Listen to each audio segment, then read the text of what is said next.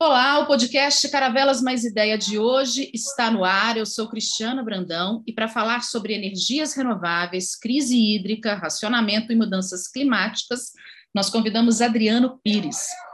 Adriano Pires é fundador do Centro Brasileiro de Infraestrutura, economista, mestre em planejamento energético e doutor em economia industrial. Para participar dessa conversa, estão conosco hoje no Caravelas Mais Ideia o jornalista Tiago Paris, da Caravelas Consultoria, o CEO e fundador do Instituto de Pesquisa e Ideia, Maurício Moura, e o jornalista Nestor Rabelo. E para começar esse bate-papo, eu chamo Maurício Moura. Professor, tudo bem? Obrigado pelo, por aceitar nosso convite. Eu vou com, começar por uma questão que, obviamente, incomoda muito a opinião pública, né? A gente vive de fazer pesquisa, de ouvir a opinião pública.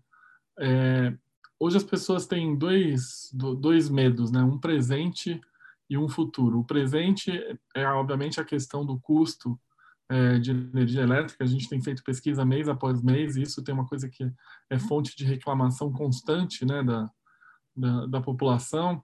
É, e no futuro também há já uma, uma, um medo, né, um receio que vai faltar energia, que vai faltar é, luz, né, e as pessoas ficam refletem isso nas nossas pesquisas. O pessimismo em relação a isso tem aumentado. Eu queria fazer duas perguntas. A primeira, é, sem nenhum trocadilho, assim, ah, alguma luz aí no final do túnel ou a gente vai passar por uma crise de restrição é, de energia forte aí nos próximos meses? E a outra é, é, um tema bastante polêmico na opinião pública, sempre foi a questão do horário de verão. A gente pesquisando, a gente tinha gente que era a favor, que era contra.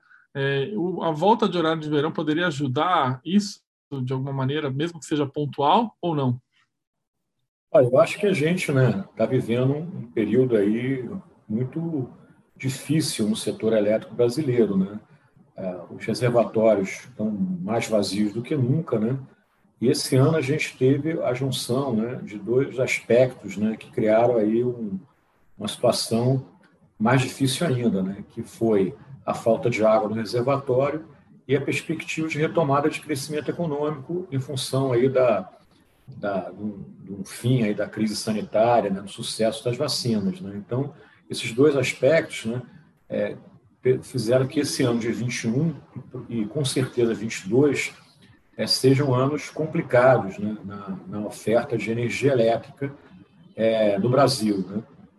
É, a gente, nos últimos 10 anos, nós não tivemos nenhuma grande crise é, de setor elétrico, de racionamento, de falta de energia, porque a economia brasileira cresceu aí é, menos de 1% ao ano.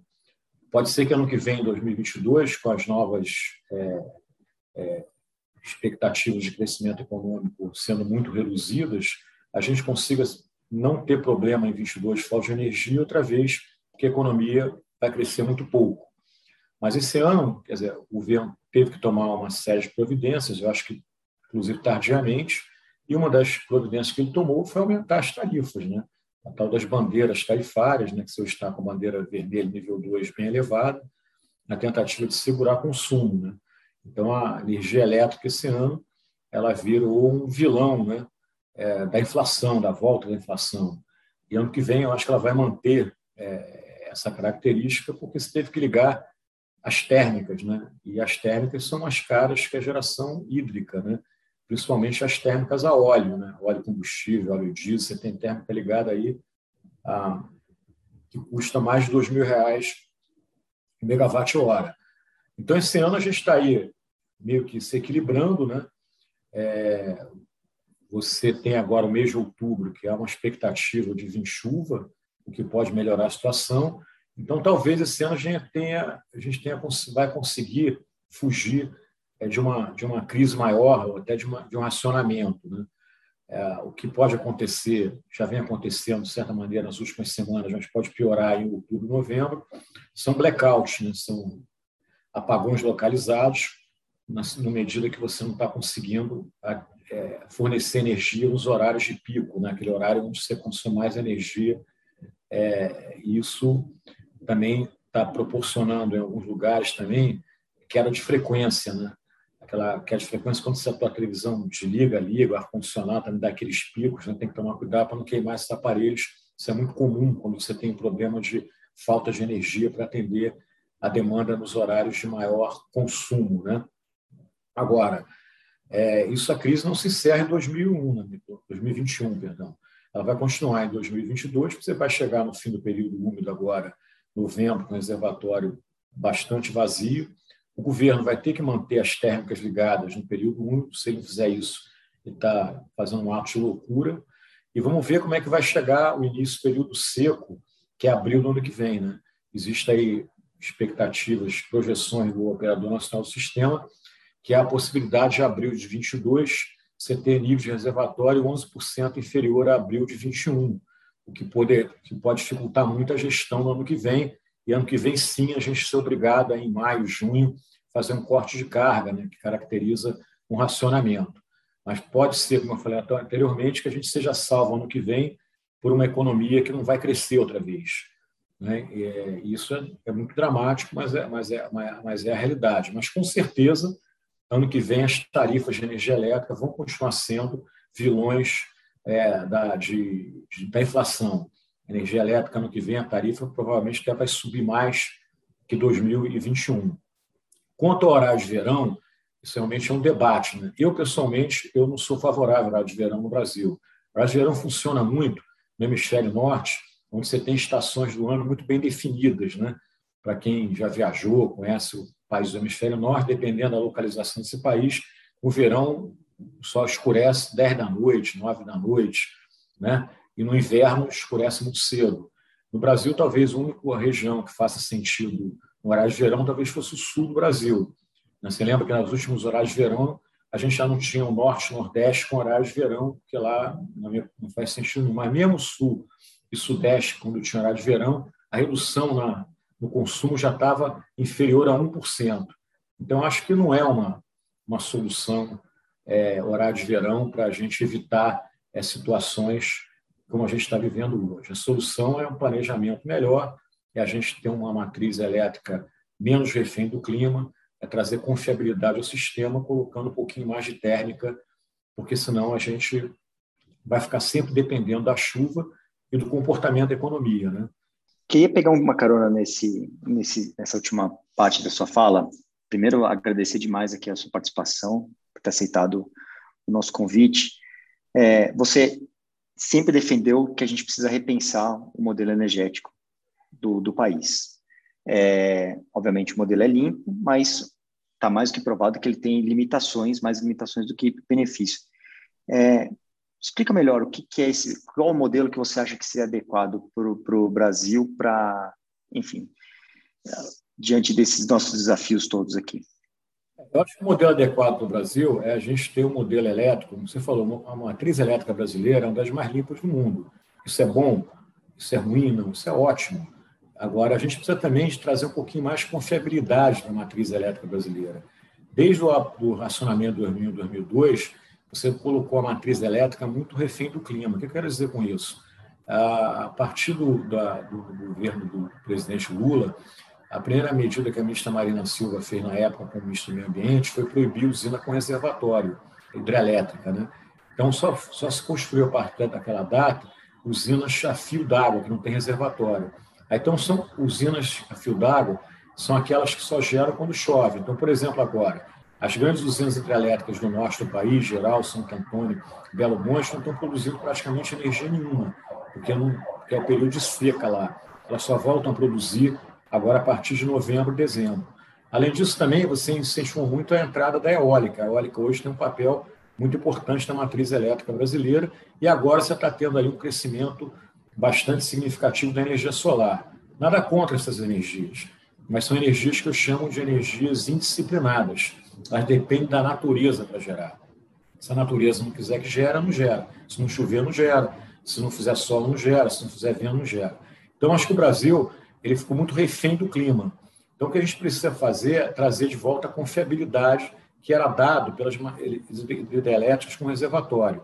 Na medida que o cara vê que tem menos, não posso construir hidrelétrico reservatório, e, e, também os reservatórios já não são aqueles reservatórios do passado, né, porque os regimes de chuvas têm sido muito ruins nos últimos anos, eu preciso introduzir na matriz elétrica brasileira térmicas a gás natural, né, e até térmicas mais nuclear, para poder dar essa confiabilidade. Né? Então, preciso que diversificar mais a matriz elétrica brasileira, né? diversificar nesse sentido de trazer confiabilidade. É, porque se a gente tem uma economia que em algum momento retome o crescimento econômico, com a matriz que a gente tem hoje é, de muita intermitência, a gente não vai ter segurança de ter energia para bancar esse crescimento econômico. A gente vai ficar dependente do clima. E hoje, mudança climática é uma realidade. É muito difícil você prever hoje a, a, o comportamento do clima. Né? Você tem hoje muita seca no Brasil. Agora, essa semana mesmo, a gente viu o preço do gás natural explodir na, na, no Reino Unido 300%, porque uma das causas foi que o vento diminuiu muito. Então, você começou a ter que substituir a falta de vento por gás natural. E aí você começou, então, a ter um crescimento enorme do preço do gás natural. E hoje tem a Europa está preocupada se ela vai ter gás natural suficiente para atender o frio do inverno. Vamos ver, vamos ver como, vai, como vai vir o frio no hemisfério norte. Então, eu acho que o modelo que eu acho para o Brasil de matriz elétrica é uma matriz mais diversificada, sem abrir mão das fontes limpas, mas trazendo confiabilidade para que o setor elétrico não seja um, um ponto de estrangulamento é, ao crescimento econômico. Outra coisa também que eu defendo é que a gente tem que mudar a, a lógica do despacho da energia elétrica. A gente tem que entender que agora, mais do que nunca, a água não é um monopólio do setor elétrico. O setor elétrico sempre achou que a, que a água é monopólio. E continua achando. Você vê, hoje, nesse período agora que a gente tem probabilidade, falta de energia, de racionamento que a gente está passando, se você criou uma, uma instituição em Brasília, que é, que é a CREG, através de um MP, que é uma espécie de um comitê da, do racionamento, né, onde o ministro das Energia tem poderes né, para gerenciar todo tipo de restrição hídrica. Né? Então, quando você. O que está acontecendo hoje no Brasil? Para atender o setor elétrico, você está é, você tá parando com a hidrovia Tietê-Paraná, porque não tem calado para passar as balsas, você está com problemas de reservatórios de Furnas é, secos, aquelas, aquelas prefeituras todas que vivem de turismo, condomínios, está tudo indo por água abaixo. Você está tendo problema de irrigação para o agronegócio e você começa a ter problema de saneamento. Né? Você tem algumas cidades brasileiras sofrendo com falta de energia, de perdão, de água para uso pessoal, né? E o grande desafio do Brasil nos próximos anos é trazer saneamento para as cidades brasileiras, né? E, e, o grande problema do saneamento é a captação de água. Então nós temos que então acho que a água hoje, ao contrário do que o modelo fala, que é a energia mais barata, talvez seja a energia mais cara de todas. Então nós temos aqui entender que esse, esse uso múltiplo da água e reduzir essa dependência do setor elétrico de água. Hoje, o setor elétrico, ainda 60%, 65%, é gerado com água. Lá do, do Fernando Henrique, quando teve o racionamento, era 80%. Mas 60%, 65% não é muita coisa. Então, o que eu defendo também é mudar a lógica do despacho. Acho que nós deveríamos botar na base do setor elétrico térmicas a gás, térmica nuclear, eólica, solar né, e, e, e usinas hidrelétricas a fio d'água. E as usinas de reservatório deveriam ser usadas só para atender a ponta do sistema, tá certo? E aí é, que seria a energia, o combustível mais caro, né? E além disso também é, você deveria ter uma política de estabelecer nível mínimo de reservatório. Olha, não dá para ficar com menos de 30, 35% de água em reservatório, no sentido que a gente tem que entender que essa água é, é, tem outros usos não no setor elétrico. Então, são essas modificações que a gente precisa fazer nesse setor brasileiro. Porque senão, volto a dizer, é, a gente vai ficar refém do clima e refém do crescimento econômico. Né? É, refém do clima porque vão toda hora estar tá pedindo para a natureza nos ajudar, e nem sempre a natureza ajuda. O que está acontecendo no mundo hoje? A, a, a natureza está nos pregando peças, né? muito em função das mudanças climáticas. E aí você está o que hoje no mundo? Uma explosão de preços de energia né? e com lugares pô, que, que nem tem energia suficiente para atender a, a, demanda. Né? E no Brasil, poxa, tem tanta diversidade energética, a gente não poderia estar tá vivendo uma situação como a gente está vivendo hoje. Né? Na hora que você colocar mais confiabilidade com térmicas, a gente afasta de uma vez essa situação de, de depender de água, depender tanto da natureza, é, para depender mais é, das políticas é, energéticas. Não que eu digo sempre, a culpa da, da falta de energia no Brasil não é de São Pedro, não. A culpa é de um planejamento, na minha opinião, equivocado nos últimos 20 anos. O mundo, que nem é, você mencionou, está vivendo um momento esquisito aí em termos de preço de combustível, de é, custo de geração. A gente está tendo problemas aí, principalmente nessa, nessa fase de recuperação aí do pós-pandemia. Tendo em vista isso que a gente está vivendo aqui no Brasil agora, esse cenário representa em termos de risco para o Brasil.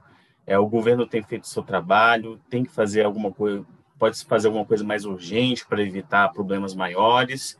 Queria saber como é que você está vendo isso e é mais específica é sobre os leilões de capacidade, né? A gente sabe que no fim do ano vai ter esse, esses leilões. É, queria saber sua avaliação, né? Sua expectativa para ele, é, se isso vai poder dar uma, uma segurança melhor para a gente. Como é que vocês estão vendo? Vai dar para vai dar para participar? As usinas de gás vai ser atrativo? Como é que está? Olha, eu acho que, como a gente já falou, o governo, não o governo Bolsonaro, mas os governos dos últimos 20 anos, eu acho que tiveram um planejamento equivocado no segmento de energia elétrica, né? nos deixando, volto a repetir, uma matriz muito refém de clima. Né?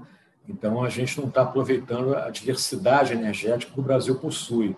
O Brasil é um país que tem água, tem vento, é, tem sol, tem gás natural, tem biomassa, tem biogás, tem urânio para fazer é, térmicas nucleares.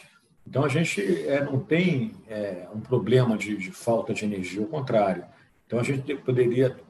Tem, o Brasil pode, pode ser um país que use, o setor de energia como uma grande vantagem comparativa, né? Em, na, na, no, em relação ao mundo, né? produzindo produtos, inclusive, com energia mais limpa e, e de forma que, que, que não tem essa, essas crises de abastecimento que têm sido aí frequentes é, nos últimos 20 anos. O leilão de capacidade é uma novidade, tá? Porque os leilões de energia no Brasil, desde aí do governo do presidente Lula, são leilões que quem estabelece a demanda no leilão são as distribuidoras. Então a distribuidora vai lá, olha, eu preciso comprar X megawatts de energia. E aí os geradores vão lá e oferecem essa energia. Esses leilões eles são feitos para atender o chamado mercado cativo, né? que é o mercado residencial, pequenas e médias indústrias. E você tem o mercado livre, né? onde as transações de energia se dão diretamente entre os consumidores e os produtores e comercializadores de energia. Hoje, o mercado livre representa do total de energia produzida no Brasil algo como 30%, 35%, já é um número significativo. Então, esse leilão de demanda, como existe até hoje, ele me parece que esgotou. Por que ele esgotou? Porque as distribuidoras de energia elétrica hoje elas não conseguem mais, elas têm uma dificuldade muito grande, grande de prever seu mercado futuro. Por que elas têm essa dificuldade? Primeiro, porque você tem hoje uma coisa que chama geração distribuída, né, que está tomando muito mercado da distribuidora, né? É aquele cara que gera a sua própria energia. Né? O, a, o crescimento da energia solar no Brasil está muito ligado a essa questão de geração distribuída. Segundo lugar, você também tem esse crescimento do mercado livre, né? e há projetos tramitando no Congresso Nacional para que cada vez você tenha mais consumidores que possam ser livres. Né? A ideia né, no futuro é que você fosse é, tivesse 100% de consumidores livres. Então, a distribuidora não consegue mais prever. O que tem acontecido nos últimos leilões? Inclusive, hoje teve um leilão, é, um A5, né, que a gente chama, que é aquele leilão para entregar energia daqui a cinco anos. A, a, as demandas têm sido muito baixas. As distribuidoras estão cada vez dizendo, olha, não preciso comprar energia, porque elas têm, outra vez, dificuldade de prever o mercado. Além da questão da geração distribuída e do crescimento do mercado livre, também como é que prever crescimento econômico no Brasil? É difícil. Né? Nos últimos 10 anos, cresceu menos de um. Me parece que nós vamos continuar nessa trajetória ano que vem, né? pelo que a gente tem acompanhado aí de previsões de mercado. Então, a, a, o leilão de capacidade é uma grande novidade. Qual a diferença do leilão de capacidade? Que quem determina a demanda é o governo. O governo vai dizer, olha, eu quero contratar X megawatts horas de energia. E outra diferença grande do leilão de capacidade para o leilão, leilões anteriores é que nesse leilão, onde a distribuidora estabelece a demanda, quem paga a conta é sempre o consumidor cativo. O leilão de capacidade, a conta vai ser paga por todo mundo, pelo cativo, pela indústria, pelo livro, todo mundo vai pagar essa conta. E esse leilão de capacidade é exatamente para tentar trazer para a matriz elétrica brasileira aquela confiabilidade para a gente não ficar tão dependente de clima. Então, a ideia do governo é, nesse leilão do final do ano, fazer um leilão de capacidade para contratação de potência, né? não de energia. O que é potência? É aquela térmica que ela pode ser acionada a qualquer momento para gerar energias em horário de pico. Eu não posso fazer isso com uma eólica, não posso fazer isso com uma solar. A solar e a eólica geram energia, mas não geram potência. Né? E, e você vai ter também um leilão, o início de um, de um, de um, leilão em 2022, no primeiro trimestre, que é aqueles 8 gigawatts que foram aprovados na lei da, da Eletrobras, na lei da, que vai permitir a privatização da Eletrobras, privatização barra capitalização. Então, a partir do início do ano que vem, você faz esse leilão também da Eletrobras. O leilão da Eletrobras também é um leilão de capacidade. Só quer dizer que ali, como na lei fala que a térmica vai ter que ficar ligada no mínimo 70% do tempo, então ali vai ser uma contratação de energia em vez de ser uma contratação de potência. Mas tanto o leilão de capacidade, no final do ano, de potência, quanto o leilão da Eletrobras, as entregas de energia começam a acontecer a partir de 26. Então, eu acho que se você tivesse feito esses dois leilões há cinco anos atrás, mesmo com falta de chuva, a gente não teria menor risco de estar, de estar gente não estaria correndo o menor risco de faltar energia ou de ter racionamento. Então, acho que esses dois leilões é uma novidade, é uma novidade positiva e que vai, eu acho que, trazer essa segurança de abastecimento, essa confiabilidade que hoje está faltando na matriz elétrica brasileira. Além disso, também, ela vai começar também a viabilizar o gás. Né? O gás hoje no Brasil consumo muito pequeno ainda, né? E a gente só consegue desenvolver mercado de gás, desenvolver gasodutos, a gente tem consumidores âncora, né? E o grande consumidor âncora de uma de uma de um mercado de gás é a térmica no, no Brasil e no mundo, né? Então a térmica funciona assim, você brinca como se fosse um shopping center. Quando você constrói um shopping center, você tem que ter loja âncora senão o shopping não vira, não, não tem sucesso. Então, acho que também esses leilões de capacidade vão permitir que a gente possa desenvolver o mercado de gás no Brasil. Posso pegar um gancho aí no que você falou do, do mercado de gás no Brasil? Porque tem até a questão agora que o governo está chamando o setor privado para promover mudanças nessa resolução do CNPE, que trata justamente da comercialização do gás natural aqui. É, que, que você acha que precisa mudar para esse mercado livre de gás seja realmente livre em termos de regulação da comercialização? Eu acho que o mercado de gás, para ele, ele ter uma, uma, comercialização forte, ele, a gente precisa ter uma diversidade maior de fornecedor. Né? A gente não pode esquecer que o único fornecedor que a gente tem no Brasil é a Petrobras. Né? E ainda é a Petrobras. Está né? Tá começando a aparecer os fornecedores, a Petrobras ainda quer dizer, é a grande monopolista na comercialização de gás no Brasil. Por que eu estou falando isso? Você imagina um grande consumidor em São Paulo que ele decide. A, a, a, lembra que distribuição de gás no Brasil ela é regulada pelo poder estadual, diferente da energia elétrica, que é federal. Né? E, e, e os estados, tem estados como São Paulo, que já tem regras para virar consumidor livre. E tem demorado a aparecer consumidor livre, por quê? Porque o cara vai dizer assim, Pô, tudo bem, eu não vou comprar gás da Congás, eu vou comprar de quem? Da Petrobras? Eu prefiro comprar da, da Concás, é menos risco, a tarifa é regulada. Petrobras é um bicho muito grande para mim. Então, o primeiro desafio que a gente tem para que a comercialização de gás aconteça num volume maior é a gente ter uma diversidade de fornecedores. É o cara olhar lá o grande industrial, olhar para a janela dele e perceber que eu compro gás de quem? Da Shell, da Petrobras, da Repsol, da, da, de qualquer uma.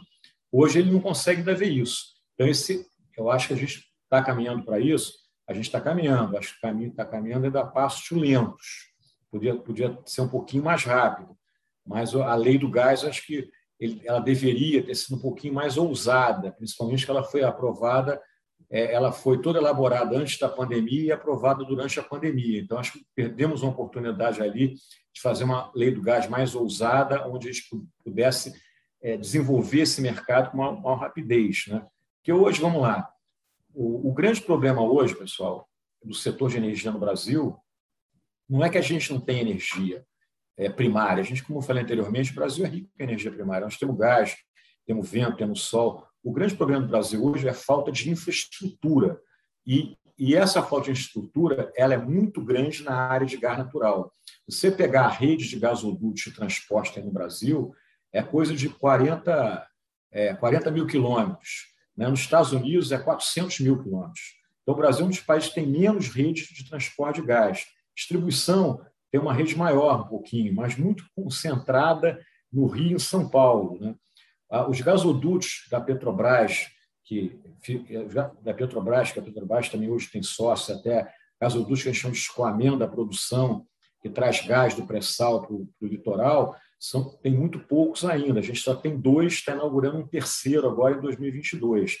Vocês terem uma ideia, hoje, por falta de gasodutos de escoamento da produção, por falta de mercado de gás, a gente está reinjetando no pré-sal mais de 50 milhões de metros cúbicos de gás por dia.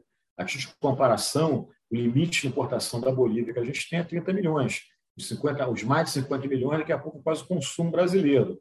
Então, a, a, a, a grande desafio hoje do mercado de gás é a gente aumentar os fornecedores e aumentar a infraestrutura. Por isso que a lei, por exemplo, da Eletrobras é interessante, porque na medida que ela vai ter térmicas, 8 gigawatts térmicas, é, é, operando mais de 70% do tempo, ela vai ser térmicas que a gente chama inflexíveis. Então, ela vai poder garantir compra de gás o tempo inteiro. Né? Então, é, é, por isso que ela é uma âncora. E a gente tem que entender que gás no Brasil, o gás brasileiro, é um gás associado a petróleo. Então, todos aqueles campos de pré-sal, o que dá rentabilidade ali não é o gás, é o óleo. Aí, se o sujeito, dono daquele campo, ele não tem um consumidor que garante a compra de gás para ele o tempo todo, como é, serão essas termas da Eletrobras, ele não vende o gás, ele não vai fazer infraestrutura para levar o gás para o litoral. Por quê? Porque se algum momento o cara para de consumir o gás, ele para de produzir o óleo. E aí ele tem um problema de rentabilidade absurdo. Então, acho que é, é, é isso que a gente tem que entender. Até no setor elétrico hoje, a gente também está tendo problema de infraestrutura. A gente hoje, por exemplo, nessa falta de, de energia que a gente está vivendo agora, poderia estar, tá, ah, vamos trazer uma balsa para atender esse período crítico. Mas qual é a dificuldade? Onde eu conecto essa balsa? Onde vai ser o ponto de conexão? A gente tem dificuldade. As linhas de transmissão brasileiras também estão muito é, usadas. Agora, no Rio de Janeiro, você inaugurou a térmica lá do Açu, que são 1.300, 1.400 megawatts. Aí a térmica da Petrobras de Macaé vai ter que ser menos usada, porque não tem espaço na linha para passar os dois. Também as energias renováveis, elas também estão, estão sendo usadas de maneira também um pouco equivocada, principalmente a solar, que a principal vantagem dela é a geração distribuída. Mas no Brasil a gente criou uma coisa que não existe no mundo, fazendas solares. Aí você mete a energia solar numa linha de transmissão para atender agência de banco, shopping center em São Paulo, tá certo? Então é, são essas coisas que precisariam ser um pouquinho mais é, organizadas. É, é, o que eu estou falando. Falta um planejamento é, no setor elétrico brasileiro é, que compreenda e, e que traga uma vantagem comparativa é, usando essa, essa, essa diversidade de fontes de energia que a gente tem no Brasil. Porque energia, só para terminar, energia, não tem energia ruim. Energia toda é boa. Agora, cada energia tem um atributo. Então, falar não que o gás é pior que a eólica, a eólica é mais limpa. Tudo bem, mas o gás tem um atributo de garantir a confiabilidade. Né? Então, a gente tem que entender isso. A gente tem que olhar os atributos de cada fonte de energia e colocar um planejamento onde esses atributos se complementem com o objetivo de dar segurança de abastecimento e tarifas competitivas. Professor, em 2022 nós teremos eleições majoritárias no Brasil. Que pautas os candidatos deveriam estar atentos e o eleitor também no que concerne energia? E se a tão sonhada transição energética deveria fazer parte da pauta desses candidatos? Eu acho que 2022 na área de energia vai ser um ano difícil, porque a gente vai ter problema ainda de reservatório vazio e a tarifa vai continuar sendo muito cara e não está afastada a hipótese de um acionamento em 22. O que pode salvar isso é, volto a repetir, que vai ser um ano também de baixo crescimento econômico. Agora, a questão da transição energética ela é uma realidade no mundo inteiro. Agora, eu acho que também ela está sendo feita de uma maneira meio assodada. Né? E a gente está vendo isso agora, nas últimas semanas. Aí você viu a explosão de preços que você teve de, de gás natural, de petróleo no mundo. Né? Por quê? Primeiro, por causa da pandemia. Né? Na pandemia, você reduziu muito o consumo e a oferta de energia teve que cair. E eu sempre falo que a oferta de energia não é on e off. Né? Você, quando para de produzir uma energia, para voltar a produzir, demora um tempo. Então, quando o crescimento retoma, como está acontecendo agora, a oferta ela cresce menos que a demanda. Então, provoca esses aumentos de preço que a gente está vendo agora. Isso aí é um fenômeno transitório, na medida que as coisas vão se ajeitando, a oferta vai voltar a crescer e vai voltaria a crescer e resolveria o problema de preço. A minha, a minha indagação hoje é que esse assodamento e fazer transição energética, isso eu acho que tem que ser um debate tá?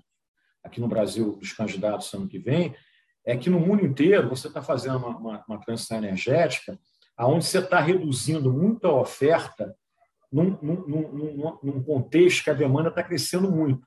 O mundo está cada vez mais eletrificado. E aí, por outro lado, os ambientalistas não querem mais é, geração com carvão, não quer mais geração com óleo, não quer nuclear, não quer gás natural. E como é que você faz, então? Aí você começa a cortar a oferta e a demanda continua crescendo. Aí a gente está vendo esse fenômeno que explosão de preço, ou então até falta de energia em alguns lugares. Né? A gente está vendo isso até na, na, perdão, na China agora. A China começou a usar menos carvão para atender a questão ambiental, houve uma retomada de crescimento econômico lá, então tem regiões na China hoje que não tem energia, porque a energia para substituir o carvão é, não está não, não tá sendo suficiente. Né? E outra vez, as energias que substituiriam esses fósseis sujos, elas são energias basicamente que dependem da natureza.